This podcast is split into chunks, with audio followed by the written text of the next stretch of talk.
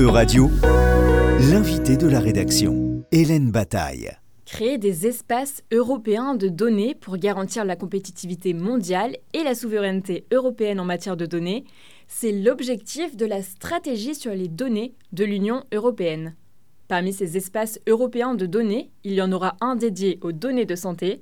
C'est le premier des neuf espaces et sa création a été soutenue par le Parlement européen cette semaine à Strasbourg. Pour comprendre cette proposition de règlement sur l'espace européen des données de santé, je reçois Tilly Metz, députée européenne luxembourgeoise. Bonjour Tilly Metz. Bonjour. Vous êtes membre du groupe des Verts, Alliance libre européenne, et vice-présidente de la sous-commission Santé publique. Le 13 décembre 2023, les députés ont adopté la position du Parlement européen sur le règlement relatif à la création de l'espace européen des données de santé.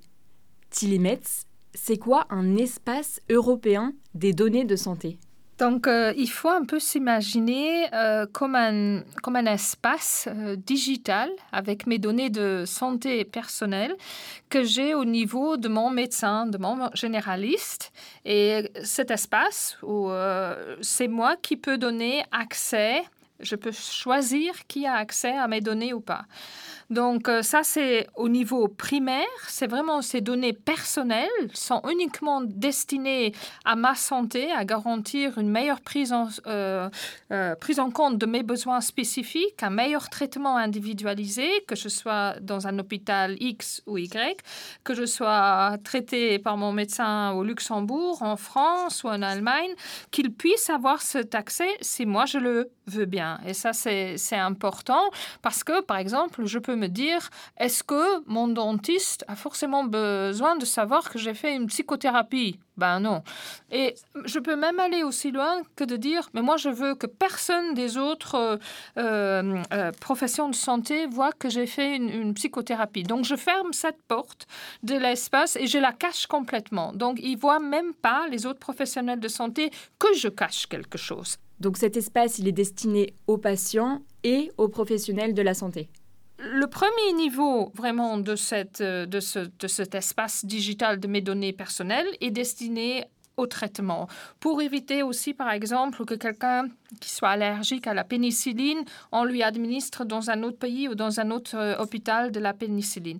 Mais c'est aussi un atout pour tout ce qui est maladie rare, où il est vraiment très important qu'on ait plus de coopération entre experts euh, au sein de l'Union européenne. Il faut quand même savoir que 30 millions de personnes au sein de l'Union européenne ont une maladie rare.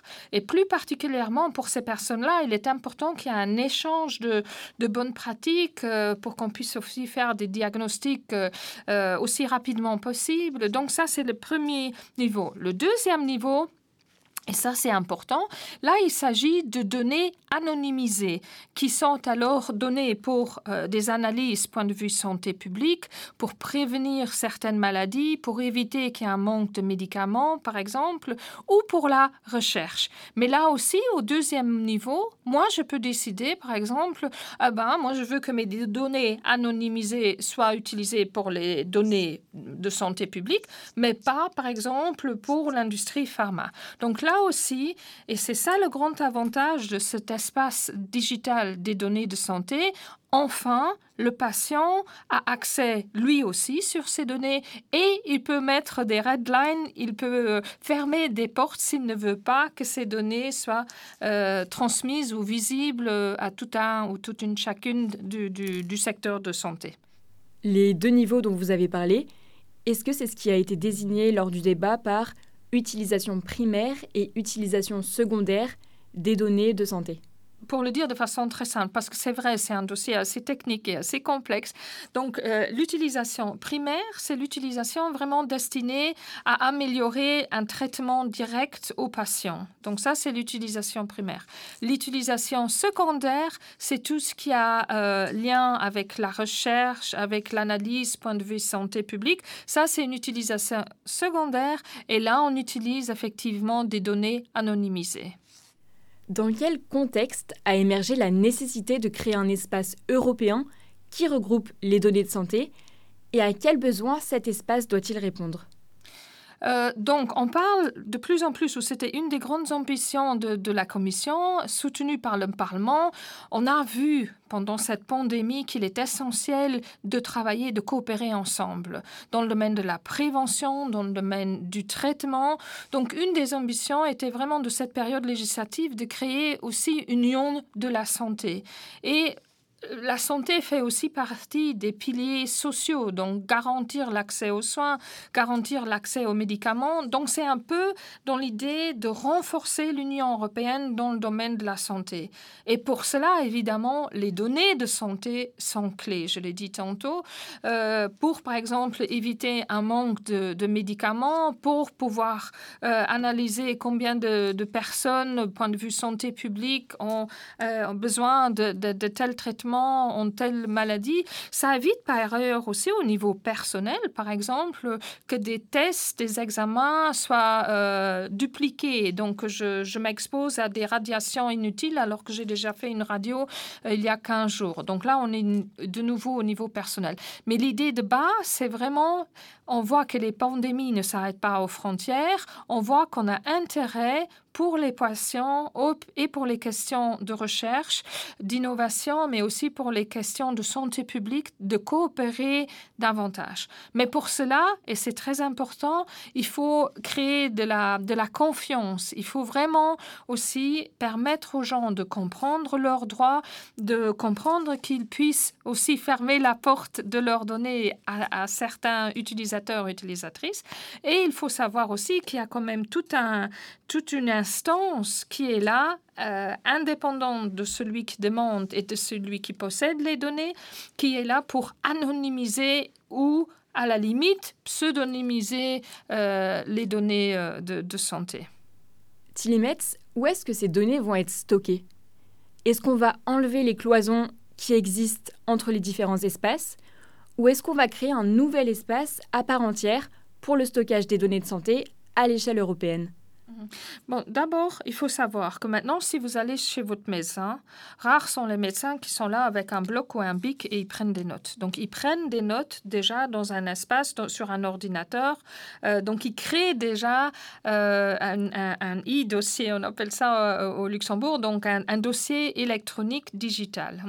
Et ce qu'on permet maintenant à travers ce European Health Data Space, donc cet espace européen des données de santé, c'est de garantir une interopérabilité. Ce n'est pas concret. Et donc, votre question est très pertinente parce que je dois dire honnêtement, moi aussi, je m'imaginais toujours, est-ce qu'il va y avoir une plateforme énorme avec toutes ces données de santé? Non, non, c'est pas ça. C'est vraiment que on crée une interopérabilité que, au besoin, selon le principe de minimisation et aussi selon le principe de, de, de la visée de l'utilisation de la purpose, comme on dit en français, euh, les données puissent être transmises. Euh, donc, on permet un accès à mon dossier qui est chez mon médecin, euh, point de vue euh, déjà enregistré digitalement. Donc, c'est cet accès, cette interopérabilité qu'on permet. Il ne s'agit pas de créer maintenant un, énorme serveur avec toutes ces données. Non, c'est juste euh, garantir une interopérabilité. Comment elle s'effectue cette interopérabilité? Est-ce que par exemple, c'est la création de bases de données, enfin de systèmes qui sont compatibles euh, entre les différents pays? Donc il faut s'imaginer effectivement que le médecin enregistre mes données, et ce qu'on fait, par exemple, pour donner l'exemple du, Luxembourg, on est au niveau qu'on essaie déjà d'avoir une interopérabilité entre différents hôpitaux, donc qu'il y ait des systèmes qui soient compatibles, ce qui n'est pas le cas pour le moment. Donc vous vous imaginez qu'entre pays, on est encore loin d'avoir cette interopérabilité. Mais le dire comme objectif, puisqu'on pourra faire énormément faire avancer la recherche. Et d'ailleurs, en parlant de recherche, donc de cette utilisation secondaire de ces données anonymisées, il faut savoir que le fait d'avoir recours à ces données-là permet aussi d'avoir beaucoup plus de représentativité de la population. Parce que maintenant, souvent, les recherches sont faites sur l'homme blanc en bonne santé, mais ici, on aura beaucoup plus aussi la diversité de la population, par exemple les femmes, les femmes enceintes, etc. Donc différentes origines, différents âges. Donc tout ça pourra davantage être pris en compte au niveau de la recherche si on permet cet accès. Mais il faut être très clair et c'est pour ça qu'on a demandé dans ce dossier euh, aussi beaucoup de, garanties sur la protection des données et de garanties par rapport aussi à la formation et à l'information aux patients, aussi bien par rapport aux professionnels de santé qui doivent eux aussi être euh, euh, responsables et informés et formés par rapport à ce qu'ils font avec ces données. Metz, est-ce qu'il existe des risques à cette numérisation des données de santé dans l'Union européenne et à quoi est-ce qu'il faudrait être attentif? Bah, il faut savoir, et euh, je, je, suis assez contente que cet amendement soit passé. Il y avait un amendement supplémentaire aujourd'hui, même s'il est de compétence des États membres, euh, de vraiment avoir un opt-out euh, de pouvoir sortir euh, activement aussi au niveau de l'utilisation primaire des, des, données de santé. Donc moi, je peux dire euh, aussi bien par rapport, comme je l'ai dit avant, je ne veux pas que le fait que j'ai fait une psychothérapie soit visible, mais je peux aussi dire, ben moi, je ne veux pas que mon dossier soit interopérabilisé ou soit accessible par, par l'extérieur. Donc il y a ces systèmes, ce système-là. Et au niveau de secondary use, la même chose. Il y a cette possibilité de opt-out, donc de dire là, je ne veux pas faire partie de ça. Mais il y a même pour certaines données, comme des données euh, génétiques ou des données de, de, de, wellness apps, d'applications bien-être, on peut même dire non, là, moi, je, il faut être explicitement demandé euh, pour que ces données-là soient utilisées. Donc, il y a même au niveau secondaire, donc pour la euh, recherche, par exemple, il y a ce, mélange d'un système opt-out, donc je peux dire je ne veux pas faire partie euh, de, que mes données soient utilisées à cette visée-là, mais il y a aussi opt-in où explicitement vraiment on doit me demander. Donc pour répondre à votre question, euh, tout ce système ne peut que fonctionner si on crée la confiance, donc il est essentiel que le médecin informe clairement, le médecin ou d'autres acteurs, notamment ceux qui sont responsables aussi d'anonymiser les, euh, données, et d'autres acteurs, que ça fasse vraiment partie d'une euh, sensibilisation et d'une euh, information qu'on donne aux patients. il faut vraiment être attentif qu'on mette. Et c'est vraiment dans le texte. Donc il y a beaucoup de garde-fous qui sont mis dans le texte. Et si jamais quelqu'un utilise quand même ces données, par exemple, pour faire de la publicité ou je sais pas quoi, donc à des visées qui ne sont pas euh, qui sont même sanctionnables, il y aura vraiment des sanctions. Donc là aussi, c'est dans le texte. Si jamais on utilise ces données pour des, euh, des, objectifs qui ne sont pas prévus par cette, euh, par cette directive. Quels ont été les points de tension principaux sur la création d'un espace européen des données de santé? Ou quelles ont été les difficultés d'accord entre les députés européens? Bah, je pense que on a travaillé, il faut savoir qu'au niveau du Parlement européen, on a travaillé, il y a deux commissions qui ont travaillé euh, sur ce sujet. Donc, il y avait la commission Envie, Environnement, Santé publique, euh, euh, qui a travaillé sur ce dossier, et le côté liberté, Libé, comme on appelle ici, la commission liberté individuelle, etc. Donc, évidemment, les uns avaient surtout en tête protection, protection, protection des données. Ils défendaient beaucoup ce point de vue-là. Et ceux de Envie avaient surtout en tête, mais à travers ces données, on peut sauver des vies, on peut développer des traitements, on peut euh, euh, faire énormément avancer la recherche. Donc il y avait un peu le côté santé, si je, caricature, hein, euh, le côté santé qui se confrontait au, côté protection des, données. Et je trouve que c'était très bien qu'il y ait eu ce, clash des, idées, puisque on essayait vraiment de, tirer le maximum, que ce soit le patient qui soit au, centre de, toute la discussion, d'aussi bien protéger euh, son libre choix de ne pas euh, accéder ou de ne pas vouloir donner ces données à tel ou à tel instant ou personne ou projet, et de l'autre côté quand même garantir que euh, en cas de nécessité ou s'il en a besoin de choisir, euh, qu'il puisse, les autres puissent dans le domaine de la santé puisse avoir accès pour le bien de sa santé, etc. Donc c'est vraiment responsabiliser, informer le patient qui est clé. Et, euh, mais il y avait un peu ce clash entre euh, protection de données, donc un système euh, opt-in, opt-out. On a eu pas mal de discussions au niveau primaire parce que de l'autre côté, si on est très ambitieux pour une union de la santé et si on crée trop de, de peur, hein, que d'un côté, je, suis tout à fait d'accord, il s'agit de données sensibles et il faut faire très attention, euh, mais on a un peu la situation de la vie réelle aussi. Hein. Euh, il y a le serment euh, d'Hippocrate que les, médecins, donc ils sont là aussi un secret professionnel. Et il faut savoir que mes données de santé personnelle restent dans le secteur de la santé, des médecins, des professions de santé. Donc ils sont vraiment liés au secret professionnel. Oui, mais ce que vous appelez interopérabilité, est-ce que ça ne va pas augmenter les risques en facilitant l'accès malveillant à des données sensibles? Quelque part, ça peut aussi provoquer des, des réticences supplémentaires. Ces peurs, je peux tout à fait les comprendre, mais elles sont déjà là actuellement. Et le fait qu'il y a, comme on l'a eu dans les, dans les informations, euh, que des grands hôpitaux se font... Euh, hacker, je pense que c'est le même euh, mot en français. Euh, oui, effectivement, ça peut toujours arriver, mais ça arrive déjà maintenant aussi, puisque comme je dis, même maintenant, il y a votre dossier médical euh, online, digital, qui est déjà là. Et si le médecin sur son ordinateur ou un hôpital est attaqué, est attaqué ben, il n'y a pas de grande différence point de vue des risques. C'est seulement effectivement cette interopérabilité.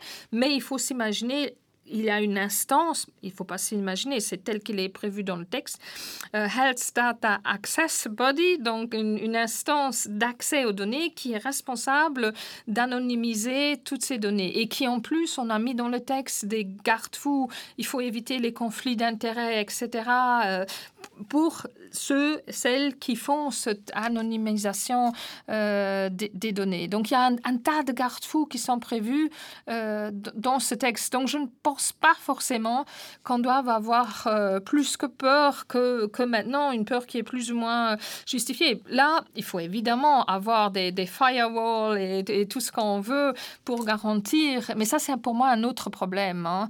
Et si je, je, pèse maintenant les avantages par rapport aux risques de ce TUP, de cet espace de données européen, ce n'est pas très juste. En fait, on devrait dire cette interopérabilité européenne, puisqu'il n'y a pas de réel euh, espace espace euh, digital européen, pour moi, c'est clair, les, bénéfices sont beaucoup, beaucoup plus importants que les éventuels risques. Mais il est vrai, le challenge, c'est vraiment qu'il faut mettre dans toutes les formations des, professions de santé, etc., qu'il est important d'informer, de parler aux patients, d'informer ce qui se passe. Mais il faut dire maintenant, et, je, finis sur ça, euh, cet euh, espace digital ou cette, ce dossier électronique sur mes données de santé, ils existent déjà maintenant, alors que maintenant, le a aucun accès. Et alors, donc ici, c'est vraiment aussi, on donne accès au patient et on lui permet aussi de contrôler ces données, ce qui n'est pas le cas maintenant. La Commission a présenté son projet en mai 2022. Le Parlement et le Conseil ont finalement approuvé leur position en décembre 2023. C'est un temps assez long, plus d'un an et demi. Est-ce que c'est dû à l'ambition du projet, un projet qui est quand même euh, de taille, d'ampleur? Est-ce que c'est un dossier qui a donné beaucoup de fil à retordre aux députés européens? Euh, je ne pense pas maintenant que ça nous a pris particulièrement plus de temps que, d'autres. Euh, il est sorti avec un. Donc, la proposition de la Commission est venue plus tard que, que prévu. Euh, puisque, bon, on dit toujours, oui, il y a eu la crise, il y a eu les guerres, etc. Donc, je pense qu'il y a d'autres variables qui ont joué probablement pour que cette proposition vienne plus tardivement. Mais je pense que, que, les, que les discussions qu'on a eues au, sein de la commission et avec la commission Libé, donc liberté individuelle, et la commission environnement, santé publique et protection de, de, la nourriture, je pense que, que c'était très sain d'avoir cette confrontation. Oui, et je dis toujours aux gens qui disent Ah, mais ça prend beaucoup de temps au niveau européen. Oui et non, il faut se dire oui, la démocratie, échanger, écouter les gens, écouter leurs questions, leurs peut-être doléances, voire même peur. Je pense que c'est très important. Et, la démocratie, si on écoute différents acteurs aussi du terrain, qu'on essaie de se faire une idée, qu'on discute de nouveau avec nos collègues des autres partis, et aussi ici, puisqu'il y avait deux commissions qui étaient chargées du dossier, en écoutant les personnes de, l'autre commission, oui, ça prend un peu de temps, mais je pense que le résultat est tout à fait, euh, tout à fait louable. Est-ce que vous savez euh, quand est-ce que vont commencer les trilogues et comment est-ce que euh, vous le pressentez? Est-ce que vous pensez que l'accord va, être trouvé rapidement? Et est-ce que vous pensez surtout que, ce sera avant les élections européennes? Donc les trilogues commencent euh, cette semaine. Euh, donc euh, je, suis très contente qu'on puisse encore dans cette plénière à, Strasbourg même commencer avec, ces trilogues. Et est-ce que je suis optimiste pour qu'on finisse ce dossier avant les prochaines élections, donc fin mai, juin 2024 Je pense qu'il y a des chances qu'on puisse encore voter euh, en, plénière après les trilogues euh, et qu'on puisse vraiment euh, finir ce dossier? Je suis, je suis assez optimiste et je, pense que c'est une bonne chose pour les patients et, pour les domaines de santé publique et pour la recherche, comme, comme je l'ai essayé de dire. Merci beaucoup, Tilly Metz. Je le rappelle, vous êtes députée européenne, membre des Verts et vice-présidente de la sous-commission Santé publique. Merci à toutes et à tous. Euradio vous a présenté l'invité de la rédaction. Retrouvez les podcasts de la rédaction dès maintenant sur euradio.fr.